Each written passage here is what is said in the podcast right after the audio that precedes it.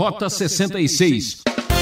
O problema é que chega um momento em que a religião, a prática externa, não é acompanhada de sinceridade. É como muitas pessoas hoje que fazem oração, mas só da boca para fora.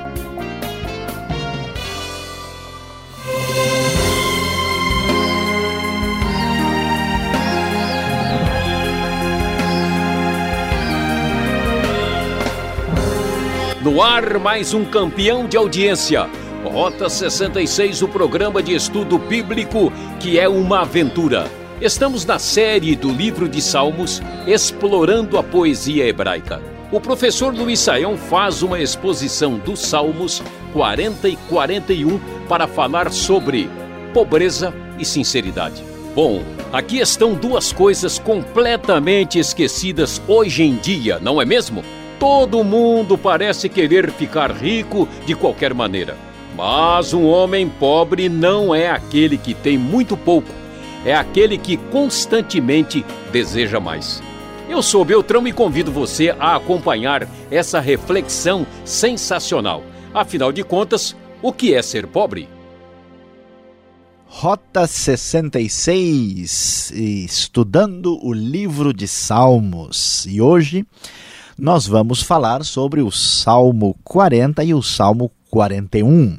O nosso tema será pobreza e sinceridade.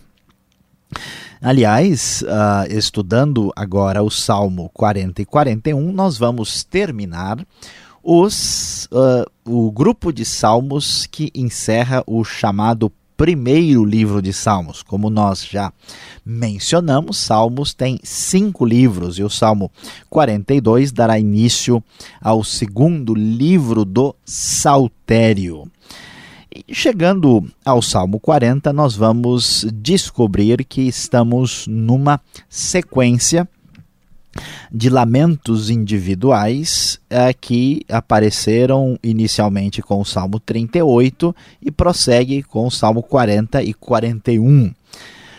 No Salmo 40, nós vamos ver que se trata de um salmo também davídico, e neste salmo ele inicia a sua poesia ah, louvando a Deus e pedindo por a libertação Davi louva a Deus por aquilo que Deus fez, trazendo-lhe livramento, e depois vai apresentar-se a Deus numa espécie de atitude de consagração por aquilo que Deus fez na sua vida. Depois ele apresenta uma nova dificuldade e volta a pedir livramento da parte de Deus para a sua vida. Uh, já o Salmo 41, nós vamos encontrar aqui Davi falando para uh, o Senhor a respeito das suas dificuldades por causa do seu pecado. Ele entende que a enfermidade, o seu sofrimento estão uh, os seus sofrimentos estão relacionados com o seu pecado e pede que Deus tenha misericórdia dele, até pelo fato deles estar sofrendo ainda mais por causa dos seus inimigos que comemoram a sua enfermidade. Chegando então à discussão inicial do Salmo 40, nós vamos encontrar um texto por tantas vezes mencionado, decorado e até mesmo cantado. Coloquei toda a minha esperança no Senhor.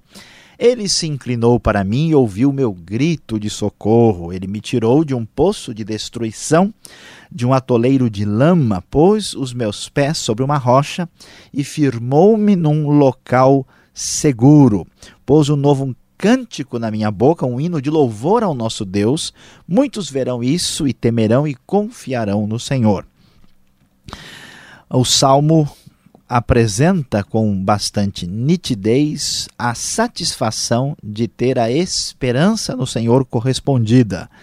Aquela situação de instabilidade, dor e sofrimento é descrita como a um poço de destruição, um atoleiro de lama, e agora ele está louvando e agradecendo a Deus por aquilo que Deus fez na sua vida, porque Deus ouviu e ele continua ouvindo o nosso grito de socorro. Por isso, ele está muito feliz. Como é feliz o homem que põe no Senhor a sua confiança, diz o verso 4 na nova versão internacional da, da Bíblia. O verso 5 diz: Senhor, meu Deus, quantas maravilhas tens feito, não se pode relatar os planos que preparaste para nós. Eu queria proclamá-los e anunciá-los, mas são por demais numerosos. E o texto vai adiante chega a um ponto muito surpreendente, até porque esse texto vai ser utilizado lá no Novo Testamento, no livro de Hebreus, para fazer uma referência ao Messias, à própria obra de Cristo Jesus. Ele diz algo que surpreende conforme lemos no verso 6. Sacrifício e oferta não pediste, mas abriste os meus ouvidos. Holocaustos e ofertas pelo pecado não exigiste. Então eu disse: Aqui estou, no livro está escrito a meu respeito. Tenho grande alegria em fazer a tua vontade, ó meu Deus, a tua lei está no fundo do meu coração.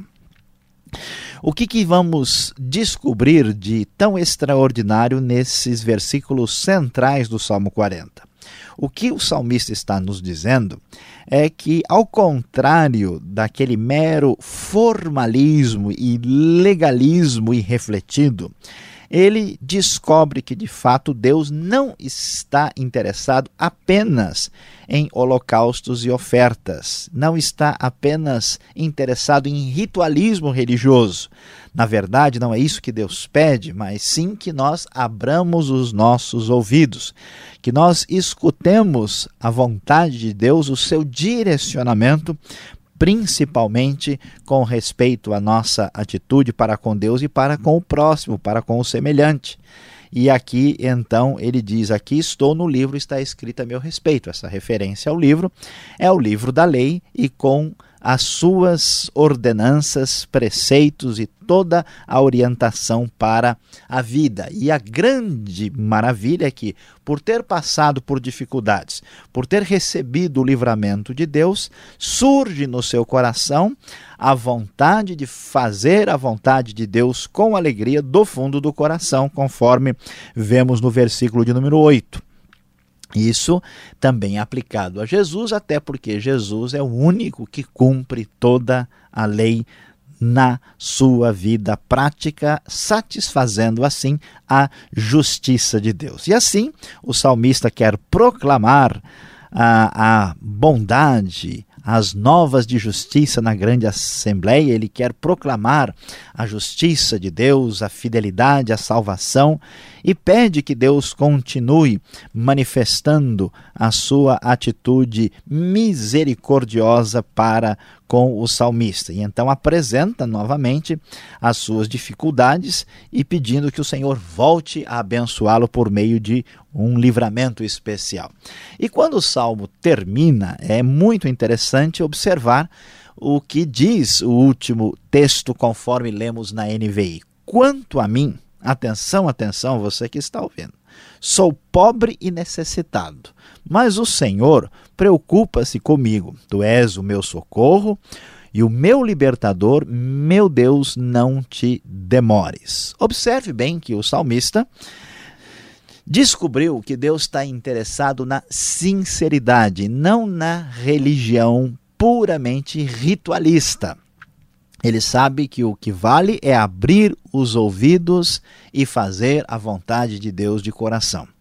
Isso aqui nós vamos enfatizar a importância da sinceridade na conduta ah, de servir e adorar a Deus na vida prática. E agora ele nos surpreende dizendo que ele é pobre e necessitado. Imagine só, Davi, o maior rei de Israel, o rei que está aqui na época do apogeu da nação de Israel, dizendo que é pobre e necessitado. Como é que podemos entender isso? E aqui é muito importante observar que pobreza, ser pobre, especialmente em Salmos e no Antigo Testamento, não significa apenas ser uma pessoa com necessidades materiais. A figura do pobre e do necessitado é a figura daquele que entende que ele depende inteiramente de Deus, da sua graça, da sua misericórdia e do seu amor. Tem muito pobre que tem uma postura de rico, uma arrogância de milionário, e há pessoas abastadas cujo comportamento é de um necessitado perante Deus. Então veja que o conceito não é meramente sociológico, ele é mais profundo e mais amplo. Interessante prosseguir chegando no Salmo 41, que é um salmo que apresenta a dor do salmista por causa do seu sofrimento e pelo fato desse sofrimento estar relacionado com sua enfermidade e seu pecado. Versículo 4 diz: Eu disse: Misericórdia, Senhor, cura-me, pois pequei contra ti. Quantas vezes nós temos esse sentimento e essa sensação? O seu sofrimento é grande, porque aqueles que o odeiam imaginam que o pior aconteceria, diz o verso 7. Uma praga terrível derrubou, está de cama e jamais se levantará. Os seus inimigos comemoram. Até o meu melhor amigo, em quem eu confiava e partilhava do meu pão, voltou-se contra mim, diz o verso 9. Mas tu, Senhor, tem misericórdia de mim, levanta-me para que eu lhes retribua. Sei que queres, me queres bem, pois o meu inimigo não triunfa sobre mim.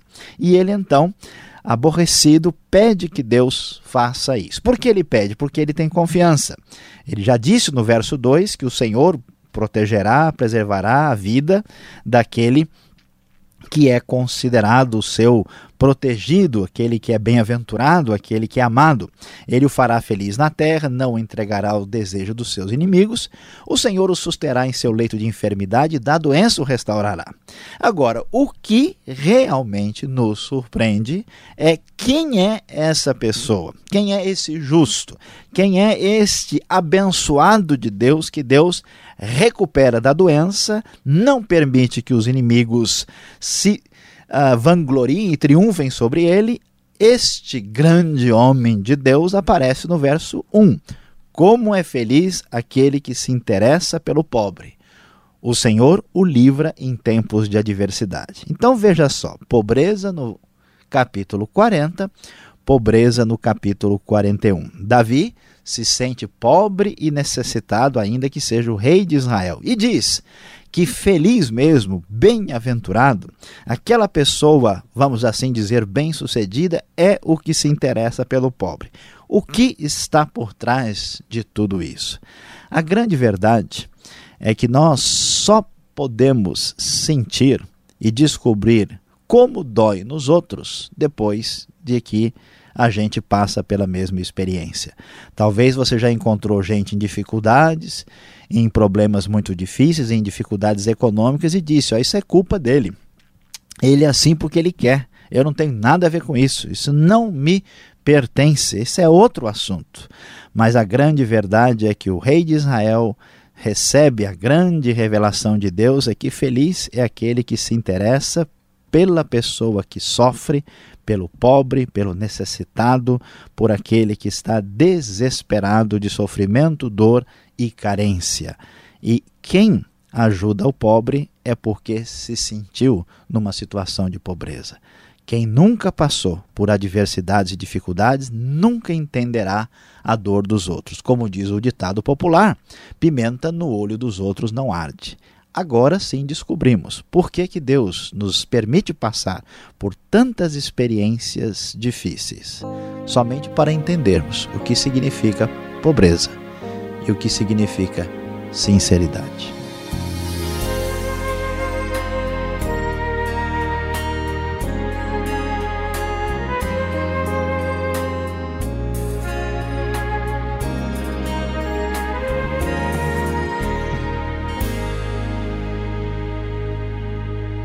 Professor Luiz Saião já volta aqui no programa Rota 66, o caminho para entender o ensino teológico dos 66 livros da Bíblia.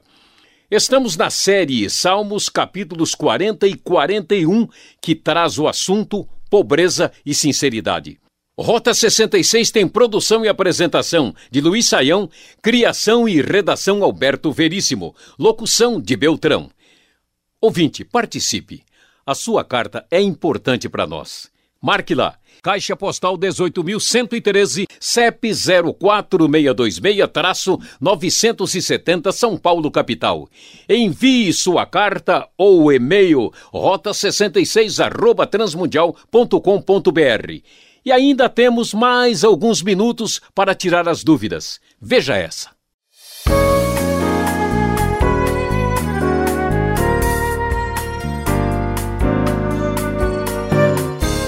Muito bem, Saião, agora com sinceridade. Este pobre vai fazer algumas perguntas e eu quero entender o Salmo 40. E você que está nos acompanhando deve ter olhado o verso 6.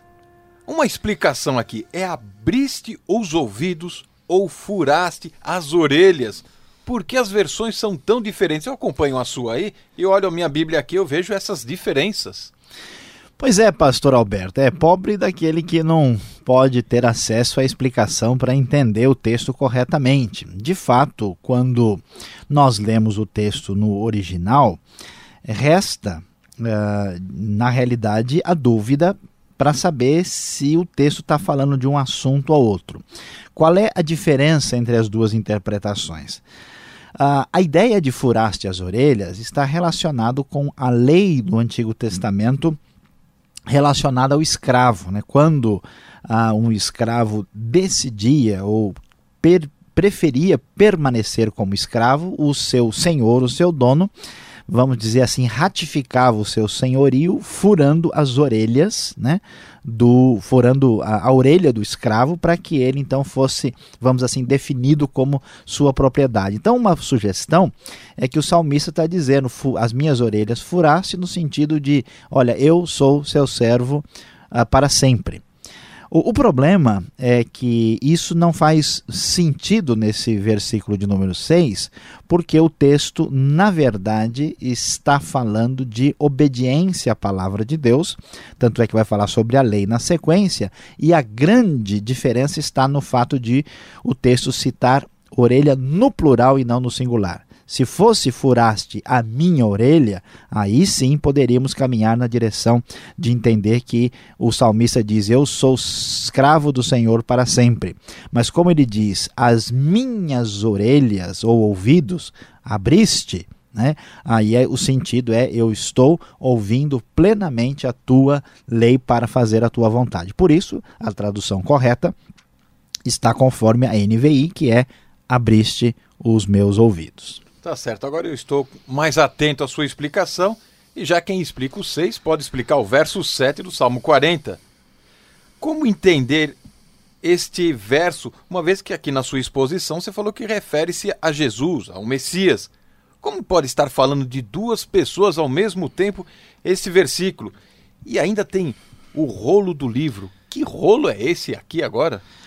Pois é, pastor Alberto, com certeza os ouvidos dos nossos ouvintes estão bem abertos para entender o que, que o texto está querendo dizer aqui. É verdade que o salmo se refere ao próprio salmista. Ele está dizendo o seguinte: olha, eu quero ouvir o que Deus tem a dizer. Ele me abriu os ouvidos e no livro está escrita a meu respeito, quer dizer, a lei de Deus sobre aquilo que ele exige, a sua vontade, está lá no livro da lei. E Deus quer que eu faça isso, que eu obedeça a lei. Ah, como Jesus se identifica conosco, como ele é o Deus homem, muitos dos salmos que manifestam assim essa experiência profunda de dor e sofrimento são salmos que têm dupla aplicação. Eles falam do contexto original e, ao mesmo tempo, apontam para a realidade messiânica. Na sua identificação conosco, Jesus ah, sofreu e muitos dos salmos falam dessa dor e do sofrimento. Aqui, no caso, quando ele diz: Eu estou disposto a ouvir a tua lei e obedecer do fundo do coração, este mesmo essa mesma espécie de atitude se encontra plenamente cumprida no verdadeiro homem absoluto que cumpriu a vontade de Deus, que é Cristo. Então, o salmo vamos dizer aqui, é uma faca de dois gumes. Né? Ele tem dois pontos de aplicação. O primeiro, no seu contexto original, e ao mesmo tempo falando também da pessoa de Cristo, o Messias que cumpriu a lei na sua plenitude. O tema aí da sua exposição é pobreza, sinceridade. E o Salmo 40, 41 parece que aborda muito esta questão. Por que devemos nos interessar tanto pelos pobres? Jesus não disse mesmo: olhe, os pobres sempre os tereis. Olha, então a solução não existe. Sempre vai ter aí é, esse problema social, não é?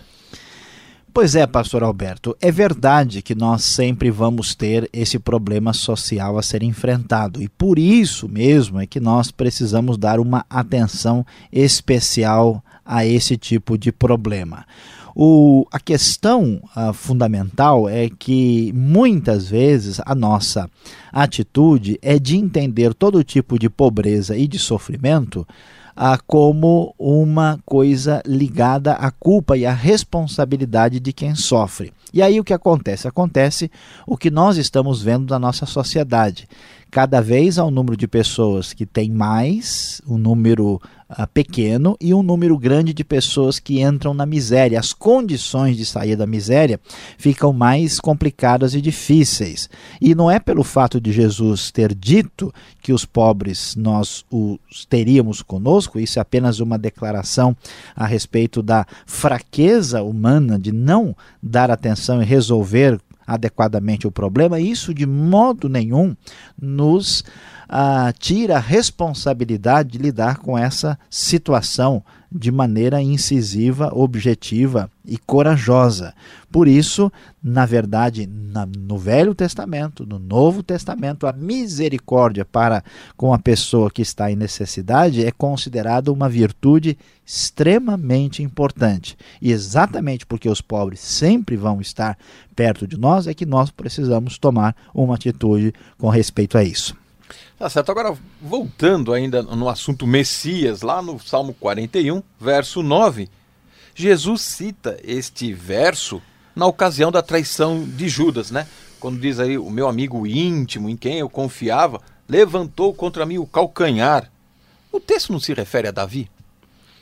É verdade, da mesma forma como nós explicamos no caso do Salmo 40, versos 6 e 7, aqui é a mesma coisa. Quer dizer, Davi, um servo piedoso de Deus, o pobre, né, abençoado, foi traído pelo seu melhor amigo. Essa expressão levantar o calcanhar aí, que parece, né, mais uma expressão de campo de futebol do que da Bíblia, ela significa voltar-se contra mim ou possivelmente enganar-me, né?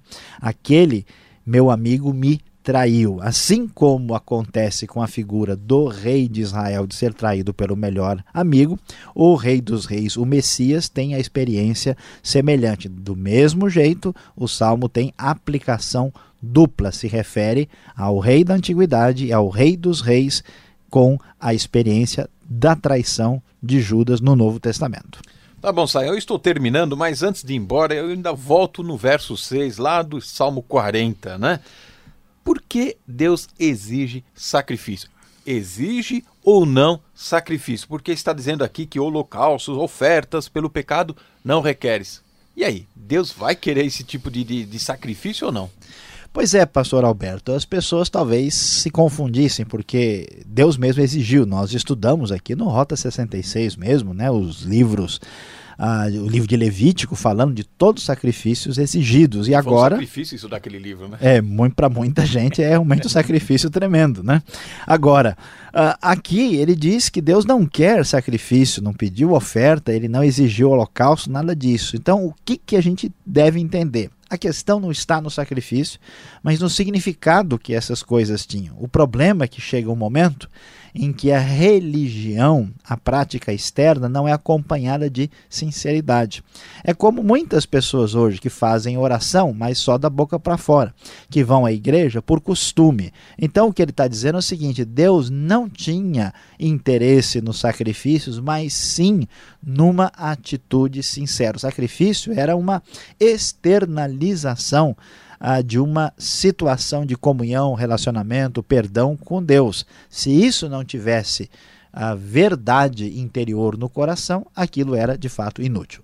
Obrigado, Saião, pela explicação. Você que está nos acompanhando, com certeza se sente, como eu, um pouco mais enriquecido com esse estudo. Fique ligado, vem agora a aplicação do estudo para você.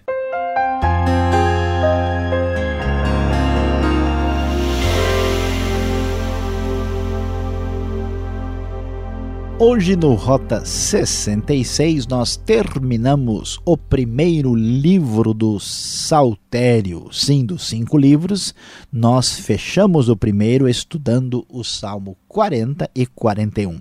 E mais uma vez você viu o salmista passando por dificuldades, enfrentando doenças, manifestando a sua situação de necessidade, inclusive considerando-se um pobre diante de Deus. E através dessa experiência tão difícil, ele alcança a recuperação, alcança a bênção de Deus, desenvolve-se num fiel sincero e mais do que tudo ele entende a sua pobreza e tem misericórdia da pobreza e necessidade dos outros. Qual é a grande lição que você vai guardar em seu coração hoje? Preste bem atenção. Quando doer em você, lembre-se que dói nos outros também. Acabou, que pena! Já estou com saudades do meu ouvinte. Eu, Beltrão, vou me despedindo, avisando que o programa Rota 66 volta nessa sintonia e horário com a série Salmos, ok? Essa é mais uma realização transmundial. E visite o site transmundial.com.br.